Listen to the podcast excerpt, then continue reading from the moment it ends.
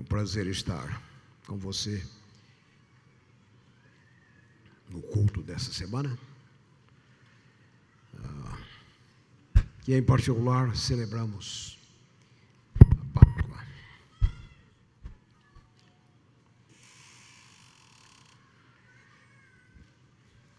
Anthony Campolo, um pregador americano, professor de sociologia na Universidade da Pensilvânia. Ele fala de um pastor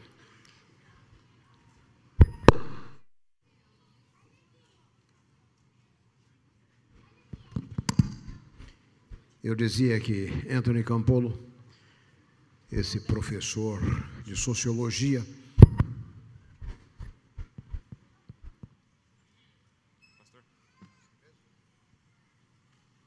o nove não serviu. O nove é esse. Muito bem.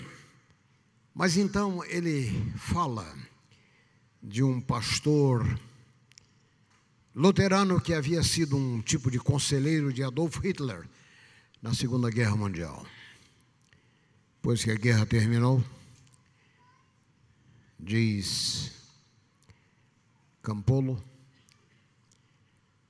ele diz que esse pastor luterano tinha um sonho frequente.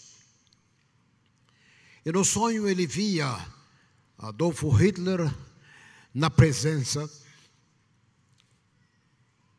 de Jesus, Jesus Cristo. Em pé, cabeça tombada sobre o peito. Jesus lhe dirige a voz e diz: Adolfo, como você pode ser tão cruel? As pessoas que foram trucidadas por você e você mesmo foram objetos do meu amor, da minha vida. Então, o homem diz que nesse sonho recorrente, Adolfo Hitler levantava a cabeça, olhava para Cristo e dizia: Mas, Senhor, ninguém nunca me contou isso. Amigos da igreja do NASP, alunos dessa instituição, nessa, nessa manhã nós estamos falando da permanência de Cristo, a permanência de Cristo, para que ninguém, em nenhuma circunstância, disse, diga, ninguém me falou disso.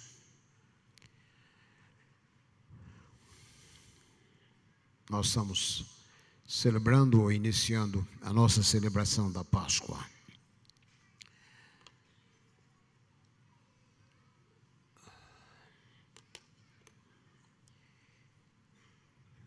E no lugar onde Jesus foi crucificado, havia um jardim. Assim diz o Evangelho segundo João, capítulo 19, verso 41. Você já prestou atenção nesse verso? No lugar onde Cristo foi crucificado, havia um jardim. Mas a crucifixão de Cristo passa por outros jardins anteriores. Segundo o livro Desejado todas as nações, Jesus morreu no Getsemane.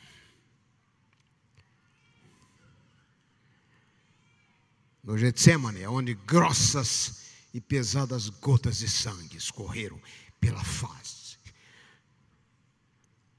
do Deus encarnado.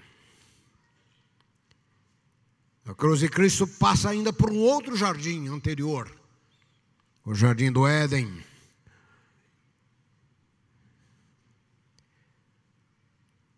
Segundo Gênesis capítulo 3, verso 21, um cordeiro foi morto para cobrir a nudez da raça caída. A crucifixão de Cristo, contudo, antecede a esse outro jardim. E eu me refiro ao jardim do eterno paraíso de Deus, porque segundo o Apocalipse 13, verso 8, ele é o cordeiro morto desde a fundação do mundo.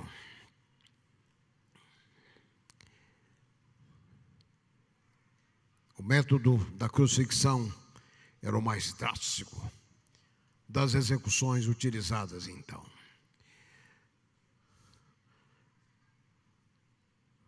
A crucifixão havia sido adotada pelos romanos como um tipo de sadismo legalizado. A mais abjeta, a mais depravada forma de morte reservada para os piores, proibida para os cidadãos romanos. Segundo os historiadores, a cruz havia sido inventada pelos pagãos, pelos fenícios da periferia do império, utilizada por sua capacidade de prolongar o sofrimento na sobrevivência da vítima. Os romanos se tornaram especialistas nessa arte macabra.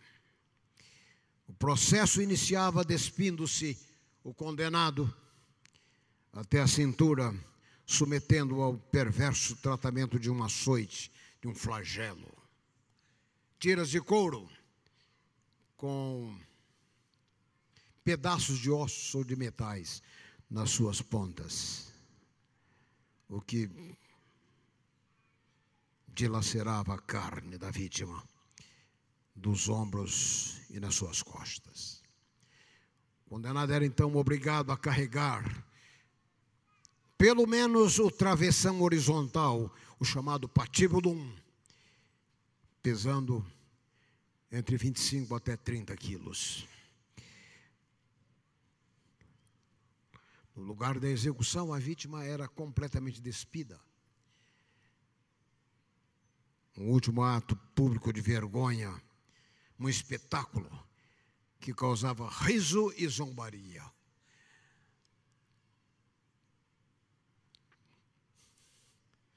Pessoalmente, ao pensar nessa cena, eu sou grandemente afetado por isso. Jesus foi despido completamente. Não havia nem, nenhum lençol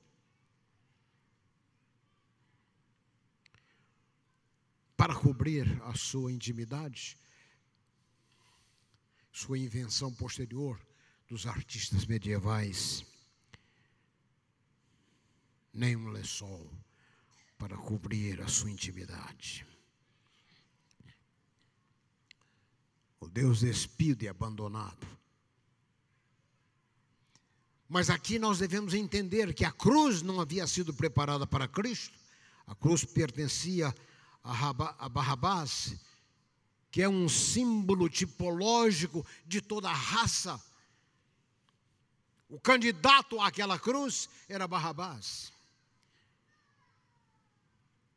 Jesus substitui.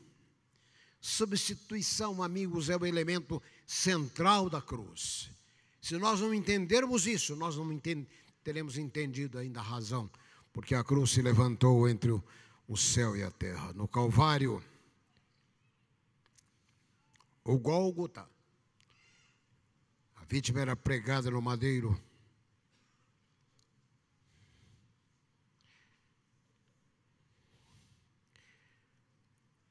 no travessão.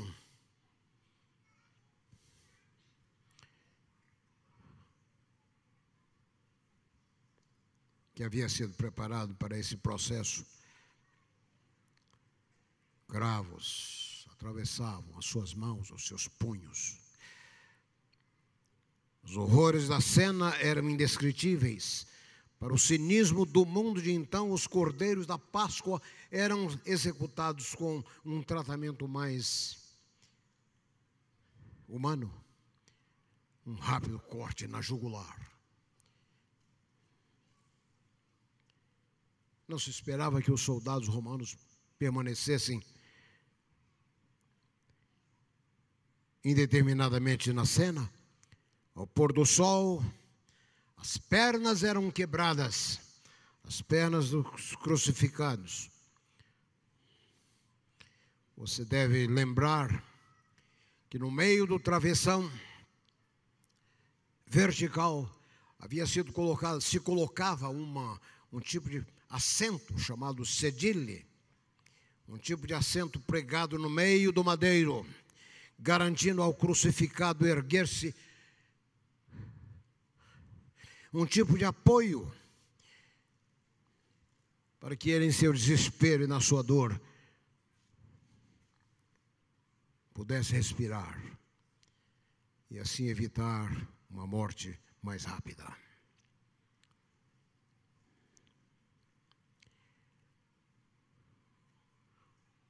Ao pôr do sol, os executores quebravam as pernas das vítimas da cruz. O crucificado não tinha mais apoio para erguer-se e manter, e manter a respiração. Seguia-se então uma morte por asfixia, pelo colapso dos pulmões. No caso de Jesus, portanto, esse tratamento não foi necessário, porque diz as Escrituras que quando eles se aproximaram da cruz de Cristo, ele já estava morto. O que é constatado por uma espada que atravessa o coração, e de onde sai água e sangue. O fato de Jesus não teve as suas pernas quebradas é o cumprimento da profecia de Salmo 20, 34, verso 20. No Calvário, amigos, cumpriram-se todos os sinais que ele havia indicado no seu sermão escatológico de Mateus capítulo 23 a 25. No Calvário se cumpriram todos os sinais do fim do mundo. A escuridão. Você se lembra? Quando ele nasceu, houve luz à meia-noite. Quando ele morreu, houve trevas ao meio-dia. Houve um terremoto toda a humanidade, salvos e perdidos, reunidos à sua direita e esquerda, representado tipologicamente pelos dois ladrões que o acompanharam ao seu lado. Uma ressurreição emblemática, representativa dos justos mortos. Mateus 27, 52 a 53, abriram-se os sepulcros e muitos dos mortos ressuscitaram e apareceram em Jerusalém.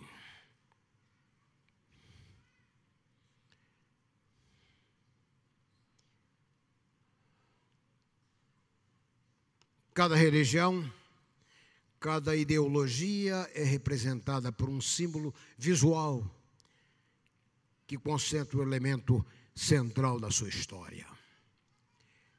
O budismo é representado pela flor de lótus. O judaísmo pela estrela de Davi, dois triângulos justa, justa, justapostos.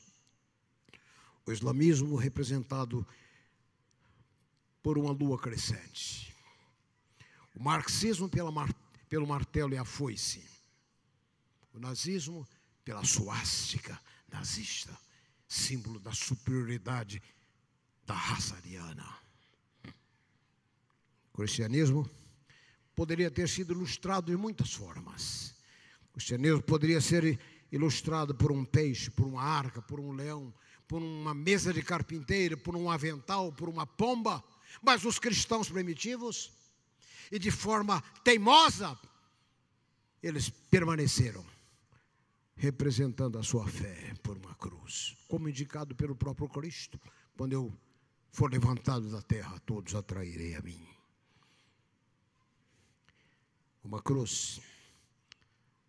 Os cristãos primitivos, apesar do escárnio, da zombaria dos pagãos, escolheram a cruz para que o mundo descubra quem são eles.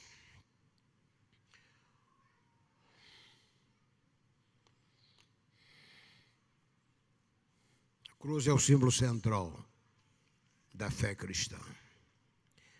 Paulo inicialmente rejeitou a Jesus como Messias, porque aquilo lhe parecia uma contradição de termos, o Messias crucificado.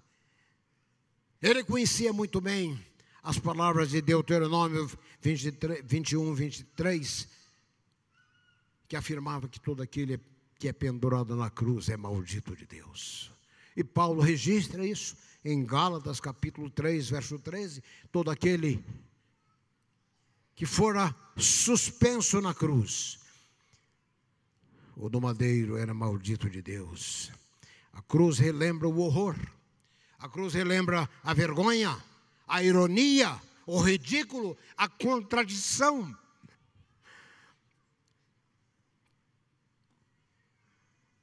Não é por acaso que Paulo, depois de pregar em Atenas, a universidade do mundo, e ao se dirigir então a Corintos, ele disse que a cruz é loucura para os que se perdem. A cruz é loucura para os que se perdem. 1 Coríntios, 1 Coríntios 1, verso 18. Para Lutero, reformador do século XVI,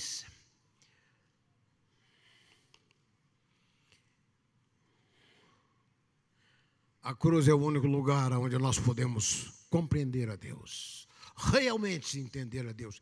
E ele falava disso como sendo a teologia crucis em oposição à teologia glória, a teologia da glória, que era a teologia dos mestres escolásticos medievais, que julgavam que nós podemos descobrir Deus nas nossas tentativas de lógica, da razão, da filosofia.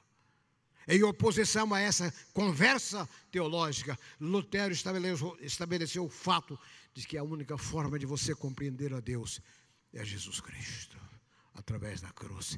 Irmãos, eu devo confessar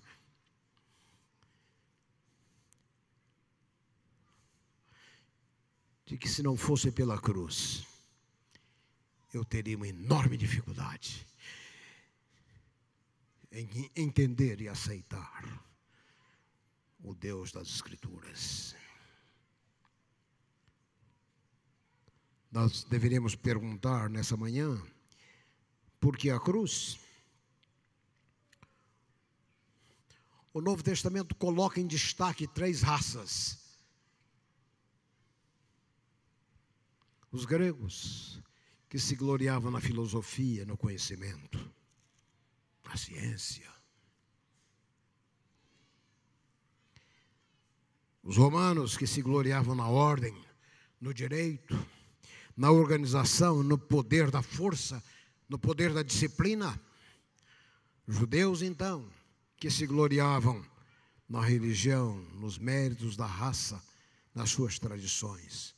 Em Gálatas capítulo 14, 6, verso 16, o apóstolo Paulo afirma que a sua razão para se gloriar em nada senão na cruz de Cristo. Nada senão a cruz.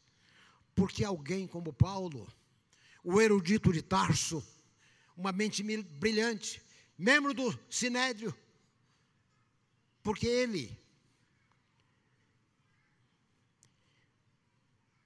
haveria de escolher gloriar-se na cruz, símbolo de abandono, de vergonha e de sofrimento.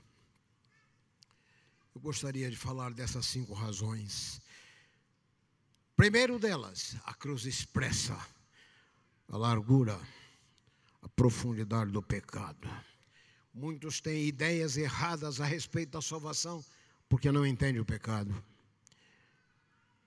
Porque eles começam com as ideias erradas sobre o pecado. Eu queria fazer aqui um, uma pequena digressão. Nós falamos muito de reavivamento e reforma.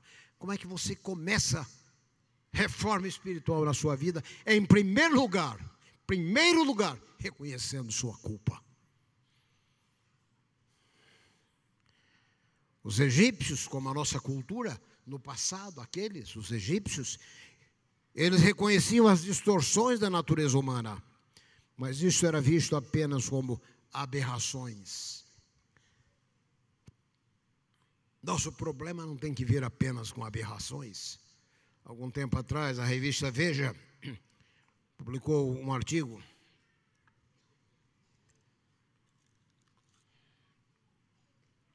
falando daquele caso em que uma mulher havia sido sequestrada com seu carro os sequestradores não perceberam que uma criança pequena, estava no assento infantil. A mulher, no seu desespero, tentou tirar o seu filho. A criança ficou engastada no centro de segurança. Os ladrões não tinham nenhuma paciência com isso e eles avançaram com aquela criança pendurada, batendo a sua cabeça no paralelepípedo. A revista Veja, nesse artigo, dizia: o mal existe. Não é apenas o caso de que o mal existe, o problema é que o mal existe em nós, no nosso DNA, na nossa natureza, na nossa condição. Por isso, Eli White chega a dizer, no livro Fé e Obras, página 93, nossa apreciação de Cristo, note bem, nossa apreciação de Cristo. Deixa eu ver se eu estou acompanhando essa situação aqui. Nossa apreciação de Cristo será proporcional à profundidade de nossa convicção do pecado. Nossa apreciação de Cristo será proporcional à nossa convicção do pecado. Imagino que muitos aqui têm ideia, muitos têm ideias muito superficiais sobre o pecado. E claro, você não apreciará o remédio para uma enfermidade se você não a reconhece. Se você não entende o seu caráter maligno. Criado por Deus, perfeito,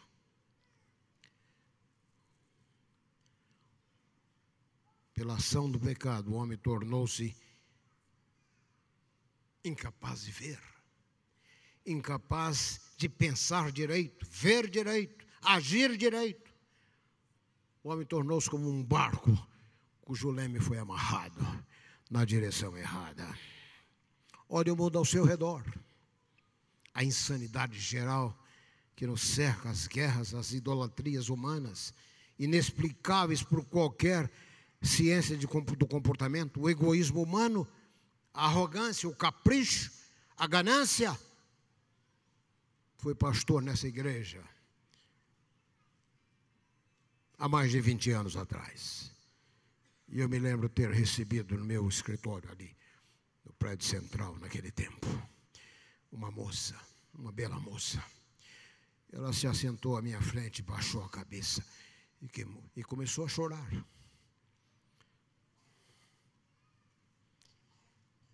Eu não entendi a cena. Então, quando ela se recuperou um pouco, ela disse que ela e as suas duas irmãs, todas elas adolescentes, aqui nesse colégio, haviam sido abusadas sexualmente por seu pai. Me pergunto o que leva uma pessoa a agir dessa forma. Aquele que deveria ser o guardião, o protetor, se torna o predador. Mas não pense nisso apenas em termos de outros. Pense no mal dentro de você. Olhe o mundo ao seu redor. Para Jesus, nós somos vítimas de uma deformação interior, uma deformação do coração de onde procedem todos os males. Mateus capítulo 15. Universalmente os homens são filhos da ira, filhos da desobediência. Naturalmente nós andamos nos desejos da carne, fazendo a vontade da carne, e por natureza mortos em ofensas e delitos. Segundo o livro de Efésios. capítulo 2, 3 e 4.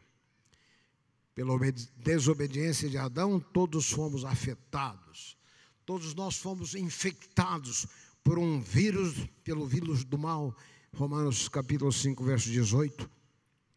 Em Adão, todos nós fomos expulsos do paraíso.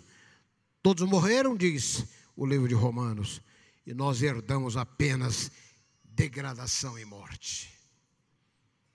Adão, meus queridos amigos, não é apenas um personagem que viveu há muito tempo atrás. Adão tem significado corporativo.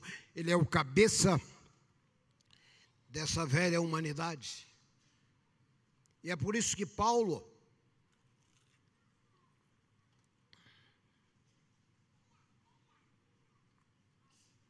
não tendo ninguém com quem comparar a Cristo, ele compara Cristo com Adão.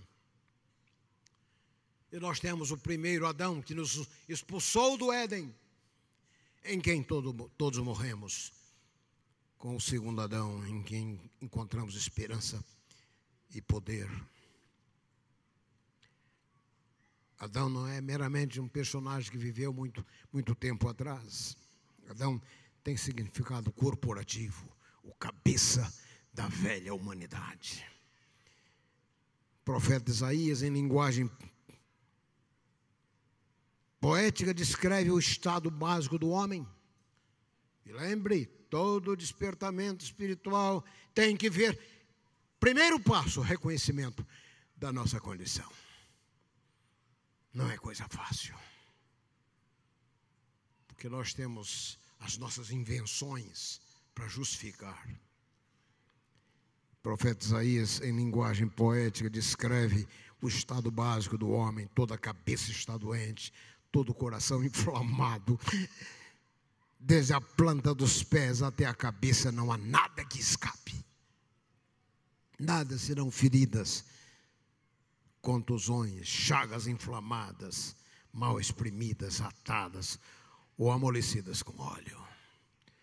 Você se olha no espelho, bem vestido, bem vestida, perfumado. Chanel número 5, perfume Hugo Boss, Esse não é o quadro final.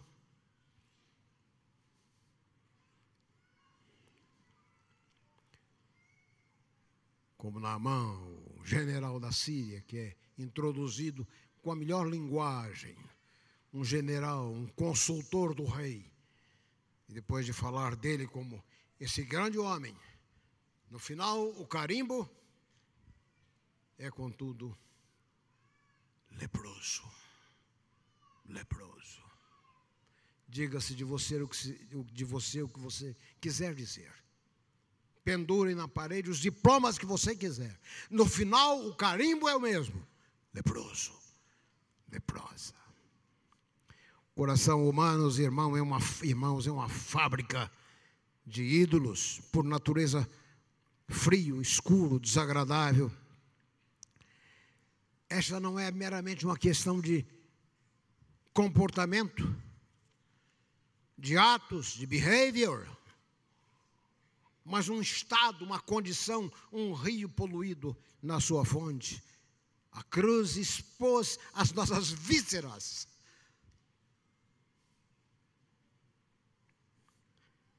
Não precisamos de nenhum curso sobre como pecar. Todos nascem assim. Todos nascem assim. Eu me lembro do meu filho Lucas, com cinco anos, vivíamos lá em New Jersey.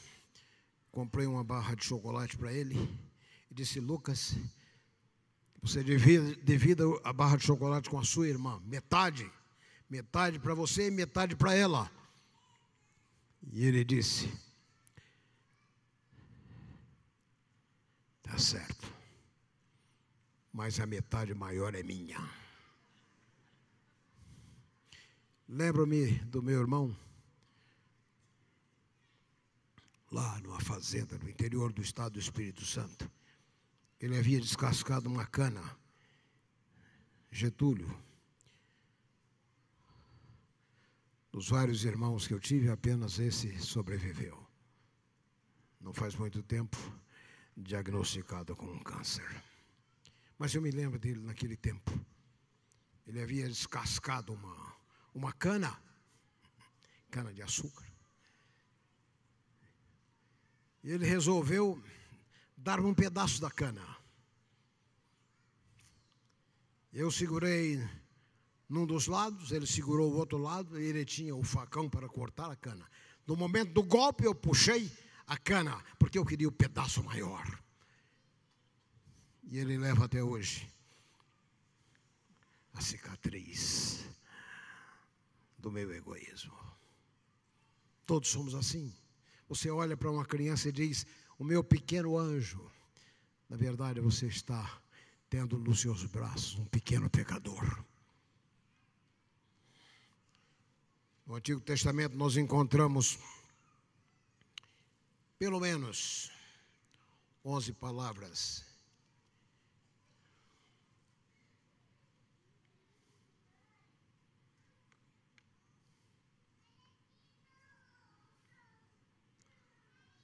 Onze palavras descrevendo a nossa condição. Quatro delas aparecem aí no Salmo 32. Ah.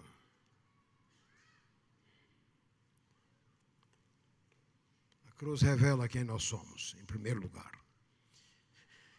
As palavras bíblicas para pecado, você tem quatro delas aí. No capítulo 32 do livro de, dos Salmos, versos 1 e 2. Pecado é pechar, rebelião. Essa é a palavra mais comum no Antigo Testamento sobre a nossa condição. Rebelião, traição, palavra comum. Shadaá, a segunda palavra, errar o alvo. De que, de que mil formas você pode errar o alvo? Isso aqui está se, está se comentando ou fazendo uma analogia com o arco e flecha. De que, de que formas você pode errar o alvo? Distorção, Moral é uma outra palavra, one, distorção moral, algo torto, perverso. E uma das palavras mais intrigantes para pecado, na terminologia do Antigo Testamento, é a palavra remiar, que quer dizer dolo. Dolo é diferente de culpa. Os advogados sabem disso muito bem. Culpa é uma coisa, dolo é outra coisa. Não é apenas culpa, é dolo, é intenção. Somos assim. Você já ouviu falar da Síndrome de Estocolmo? Em 1971, seis ladrões invadiram na Suécia um banco. Fizeram alguns reféns uma das moças, contudo, se apaixona por um dos agressores e passa a defendê-lo. A síndrome entrou para os livros de psicologia, a síndrome de Estocolmo. Nós somos esse tipo de vítima, nos apaixonando por aquilo, nos apaixonamos por aquilo que nos destrói No Novo Testamento, nosso prontuário não é nada melhor. O apóstolo Paulo descreve a nossa natureza, ela é depravada. Romanos 1, verso 20, 28. Endurecida, Romanos, é, 2 Coríntios 3, verso 13, ela é cega. 2 Coríntios 4, 4, inimiga, Colossenses 1, verso 21, enganosa. Colossenses 2, 4, vã, Colossenses 2, 8, carnal, Colossenses 2, 18, pervertida. 1 Timóteo 6, verso 5, 5 corrupta e corrompida. Que formidável atestado. Você ainda está muito orgulhoso de você? Não fique. Não fique. Eu disse anteriormente, a cruz é a declaração do nosso estado letal. É o método radical de Deus acordar você. Porque se houvesse um outro caminho, se houvesse uma outra forma, a cruz seria desnecessária. Queridos amigos, Jesus não morre como um herói, como um mártir, como um exemplo, como um símbolo de paciência, como um símbolo de resignação, como alguns às vezes pensam. Mas Jesus morre como o nosso substituto, o seu substituto. Em nosso lugar, Martinho Lutero escreveu para um outro monge que sofria da sua mesma convicção de pecado. E Lutero escreve uma carta a esse monge George Steppling. Ele dizia: Meu caro monge, aprenda a orar a cada dia, Senhor Jesus. Tu és a minha justiça, como eu sou o teu pecado. Aprenda a orar a cada dia, Senhor Jesus. Tu és a minha justiça, como eu sou o teu pecado o Senhor tomou o que era meu para me oferecer aquilo que te pertencia. Lutero dizia que o homem sofre de uma centralização no eu. O homem sofre de uma concentração, de uma centralização no eu.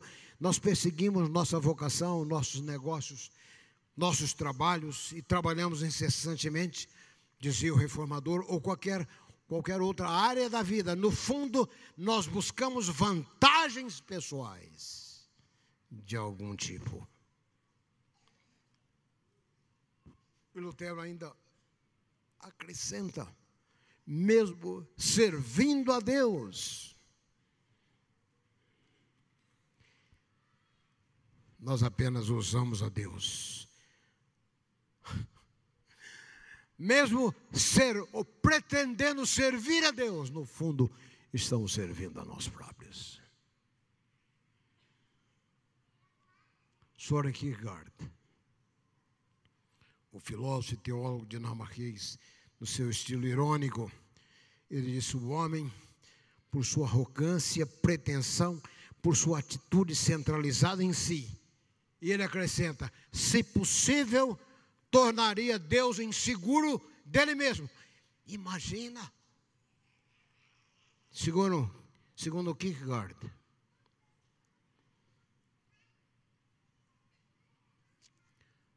O homem baseado na sua arrogância. E você tem visto isso em muitos lugares. Sua arrogância, na sua pretensão. Se possível tornaria Deus inseguro dele mesmo. Você já esteve perto de alguém que se julga muito santo?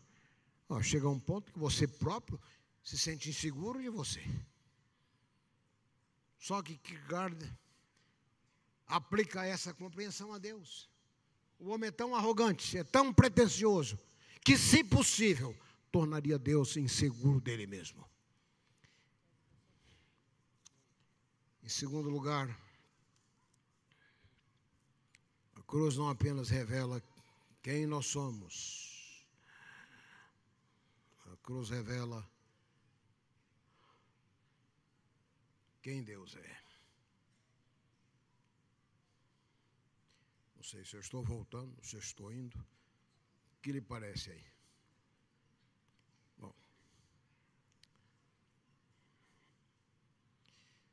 A cruz revela quem Deus é, em segundo lugar não apenas revela quem nós somos, ele é a suprema revelação de Deus, da sua graça infinita, do seu amor.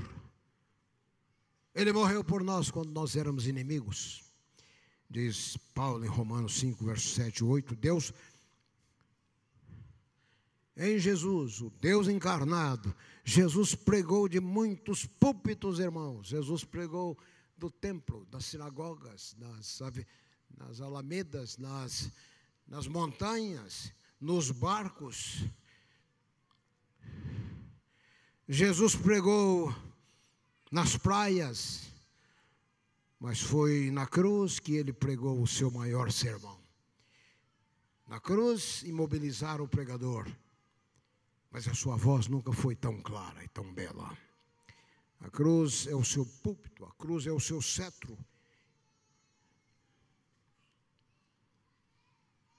Ali ouvimos a voz de Deus de primeira mão. Ele não se limitou a falar distante. Ali o pregador foi imobilizado, de tal forma que ele tornou-se incapaz de espantar os mosquitos, os insetos atraídos pelo sangue. A cruz, amigos, é a rocha onde quebram as ondas do maligno. Ela é o para-raio que absorveu toda a culpa ou o impacto do julgamento final. Seus braços amplamente abertos convida a cada um. Suas mãos apontam para o oriente e para o ocidente, indicando o caminho de volta, o caminho de retorno ao Pai. A cruz está voltada para o céu, indicando como uma mega seta o nosso lugar final de repouso, de triunfo. Milhões de orações sobem a Ele todos os dias, dos lugares mais sofisticados aos lugares mais pobres e miseráveis. A cruz é a chave.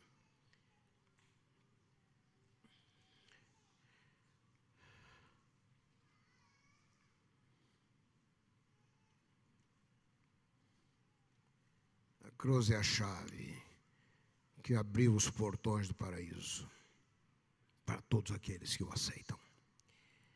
Ele morreu pelo pecado para que você morra para o pecado. Percebe? Ele morreu pelo pecado, para que você morra para o pecado.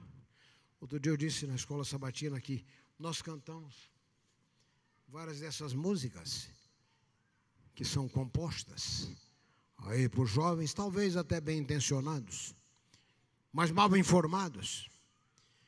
E cantamos músicas que parecem mais o que nós podemos chamar de não sertanejo universitário, mas o sertanejo evangélico. Não se fala mais de santidade, de santificação, de perdão, perdão certo. Mas se as escrituras dão um testemunho também da mudança. Jesus é a chave para nossa admissão no paraíso do qual fomos expulsos. Jesus sangrou de sete partes da sua anatomia.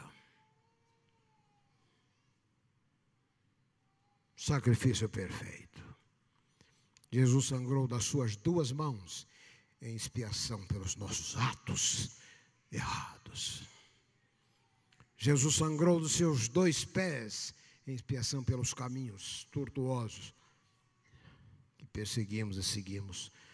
Jesus sangrou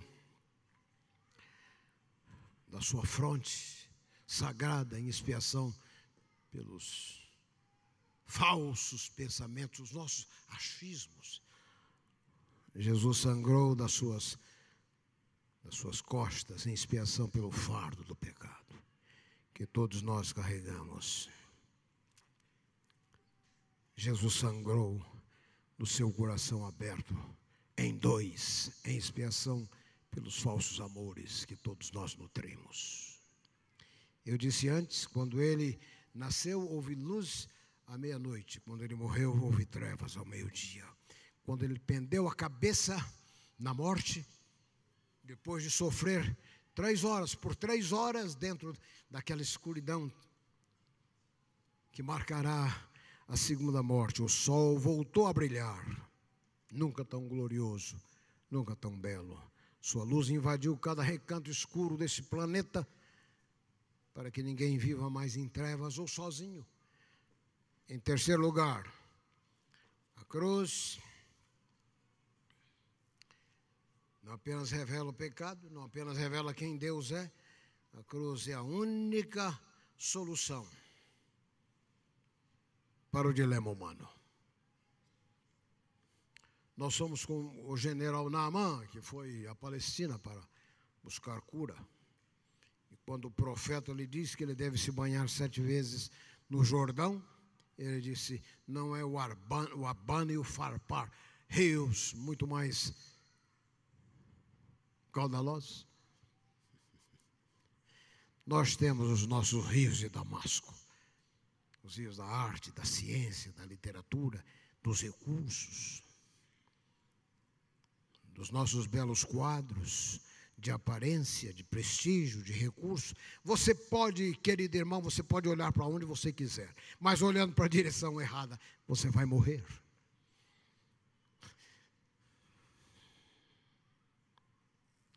A cruz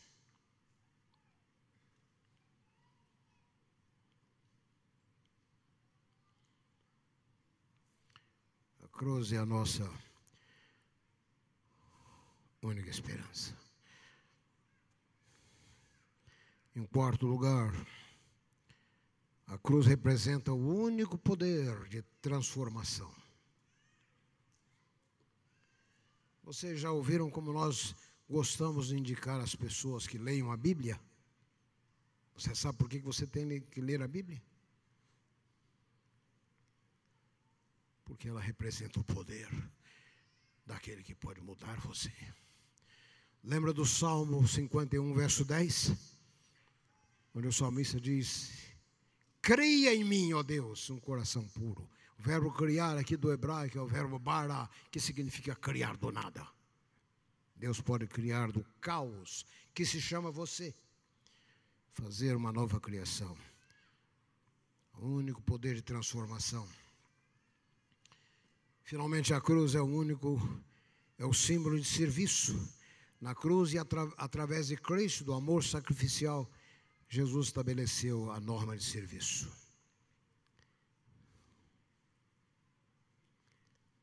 Eu fui pastor no Canadá. Numa ocasião recebemos uma igreja japonesa no nosso templo. E eu fiquei impressionadíssimo com aquele jovem nipônico que se descrevia como um cínico, indiferente até que a sua igreja resolveu fazer uma missão na África. E ele disse, ao ver o sofrimento, a pobreza em que aquelas pessoas viviam, ele foi impressionado. Mas a fé que elas nutriam, no nome de Cristo que ele representava, ou o grupo da igreja dele. E ele disse então, que para tentar dizer aquelas pessoas que ele estava próximo dela, ele disse que ele tirou as luvas Talvez médicos e sanitaristas aí não aprovassem, mas aquele menino, estudante de medicina, disse: Eu queria que ela soubesse que eu estava o mais próximo possível, perto delas. Ele falava da sua transformação. A cruz é símbolo de serviço, irmãos. Nós não fomos chamados para sermos poços de águas estagnadas e mal cheirosas.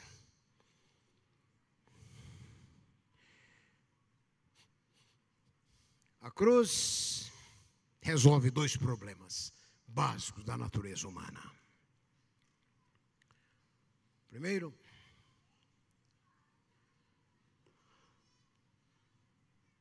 a cruz resolve o problema da, da culpa pessoal. Em momentos de lucidez, nós sabemos quem realmente nós somos, nós sabemos realmente o que temos feito, nossa perfídia, nossas mazelas, nosso dolo, as máscaras caem, nossas feridas são expostas. Não importa se você pensa disso ou daquilo a seu respeito, essa não é a realidade. Nós podemos ser purificados pelo sangue do Cordeiro, pelo sangue que jorra da cruz. Eu conheci ao longo dos anos muitas pessoas, muitos meninos e meninas nessas escolas por onde vivemos. Muitos deles que se julgavam sofisticados, novos, no sentido da filosofia, da cultura, mas por dentro apenas escombros gente desorganizada, em busca de solução. A cruz representa perdão para as nossas mazelas, para o problema da culpa. O judaísmo não tem boas novas, o hinduísmo não tem boas novas. Boas novas é particularmente a essência do cristianismo, boas novas para você. E o segundo problema que é resolvido pela cruz é o problema do significado, do propósito. Albert Schweitzer, com 27 anos, era um doutor em teologia, professor na Alemanha, uma grande universidade. Um dia chegou ao seu escritório, ao abrir a porta, lá estava um folheto dizendo: precisa-se de um médico missionário no Gabão francês.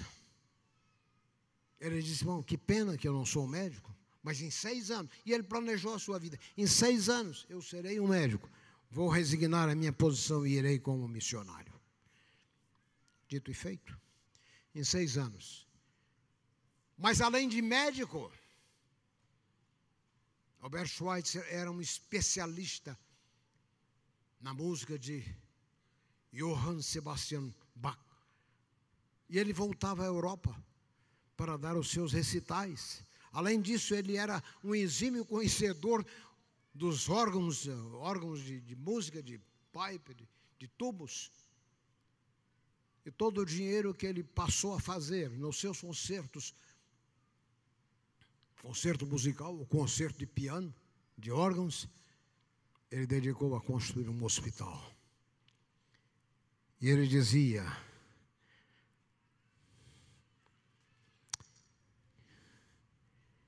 ele dizia,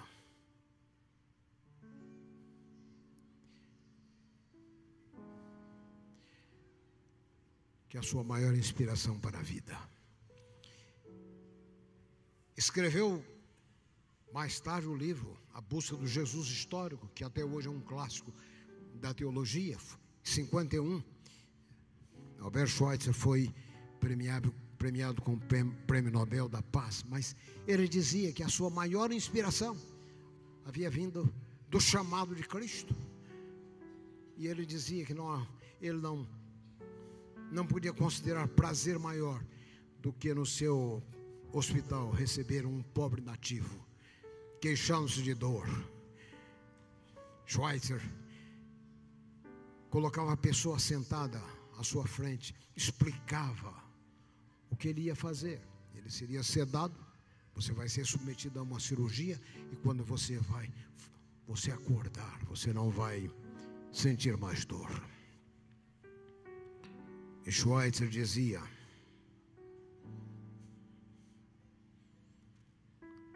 que a maior alegria dele como médico missionário era sentar-se do lado da pessoa que havia sido submetida a uma cirurgia. Esperar que o efeito da anestesia passasse, que aquela pessoa abrisse os olhos. Então ele dizia: e ver a fisionomia de uma pessoa liberta da dor. Onde que eu aprendi isso? De Cristo do seu convite, da sua cruz. A cruz é símbolo de serviço, amigos.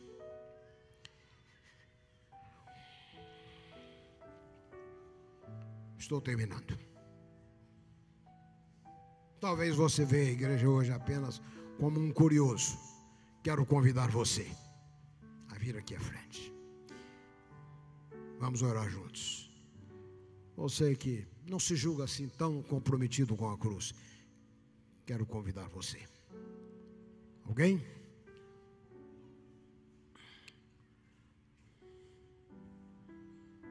Muito bem.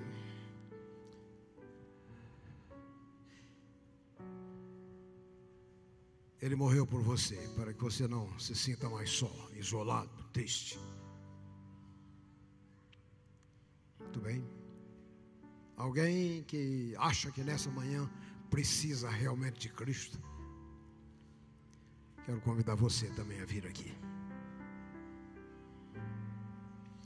Existem quatro formas de você se aproximar de Cristo.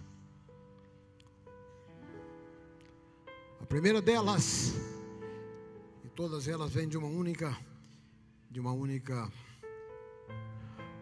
palavra grega. Alguns vêm a Cristo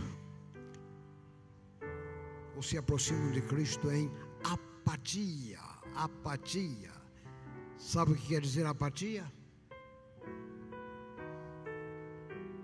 Apatia quer dizer indiferença. Muitos apáticos na igreja.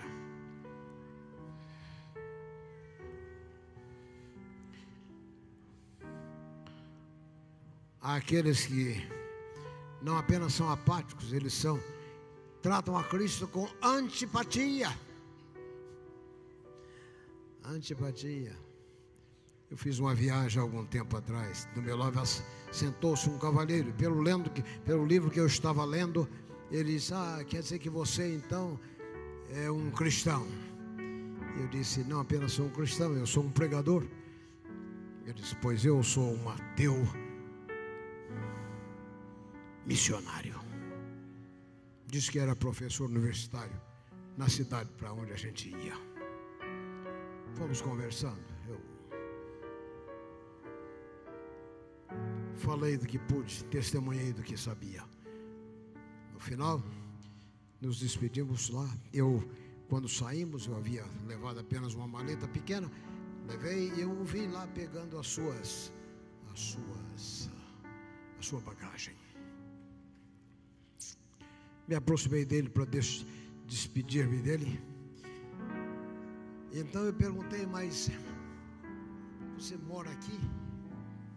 Tão distante de São Paulo, porque você está vindo de São Paulo, que você foi fazer lá, disse que havia passado tantos meses. E ele então aí curvou a cabeça e disse: Eu sou enfermo de AIDS estou no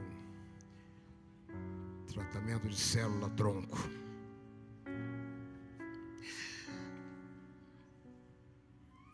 Eu disse para ele: Eu vou orar para você. Ele disse: Se você acha que Deus vai ouvir a oração por um ateu missionário, e eu disse para ele: Você ficaria surpreso. Você ficaria surpreso. Porque o Deus da Bíblia ele diz fazer nascer o seu sol e mandar a sua chuva sobre bons e maus. Deus abençoe você, querido. Talvez você não entenda exatamente é, por que vir à frente, porque esses apelos. Deixa eu dizer o que acontece. Por que fazemos apelos? Primeiro lugar,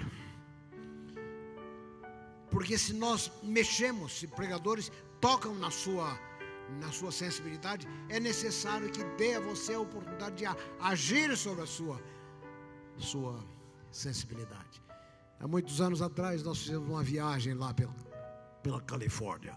Enquanto na outra manhã, na manhã seguinte, estávamos colocando as malas lá no nosso carro, eu voltei a minha filha que estava com a sua televisão ligada, a televisão do hotel ligada, vendo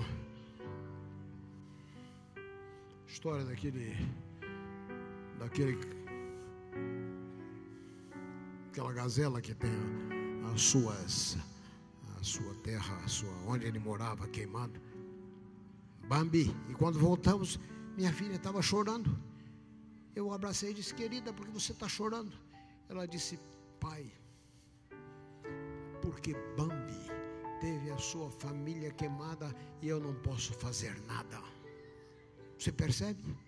Se nós despertamos os sentimentos e não damos a oportunidade de você agir sobre os seus, seus sentimentos, você se tornará um troglodita. Segunda razão, Toninho, que falamos de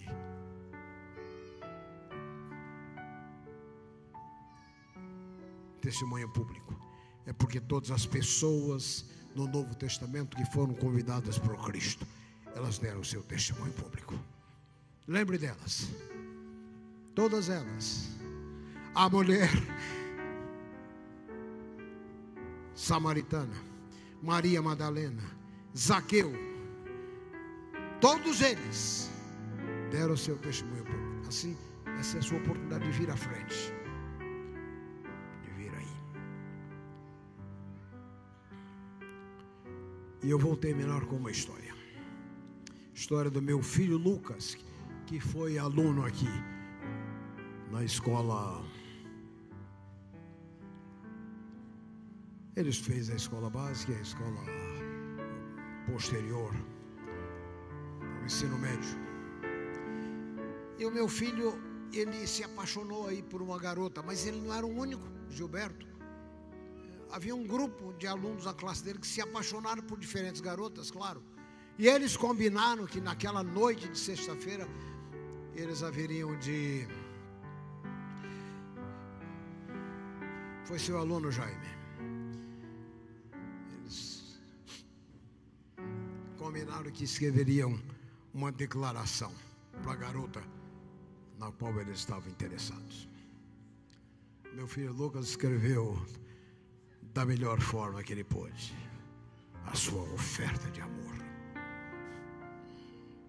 Aquela sexta-feira, sentado em algum lugar aqui, ele mandou o bilhete para a garota que estava sentada num outro lugar.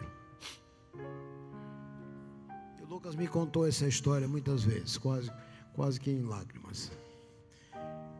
Ele disse que a garota pegou a, a, declaração, a declaração de amor, virou a página e no final escreveu, no outro lado escreveu o que ela escreveu, e eu vou dizer o que ela escreveu, e mandou de volta para ele.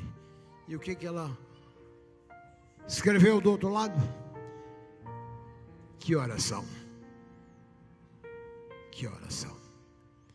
Isto é, completamente indiferente. Essa é a fraqueza do amor, amigos. O amor pode ser rejeitado. O amor é como a graça. E a graça é como o amor. Pode ser rejeitados. Deus abençoe vocês. Deus abençoe vocês. Mas o meu filho Lucas, depois terminou seu curso de teologia, tornou-se pastor. Ele foi fazer uma, uma semana de oração numa escola nossa. E ele contou a história da, do desapontamento dele. Então, entre as meninas que escreveram a sua percepção daquela semana, uma garota escreveu para ele: Que horas são? A hora da sua mãe se tornar minha sogra. É assim. E você nessa manhã, querido? Deus abençoe você. Vou chamar o quarteto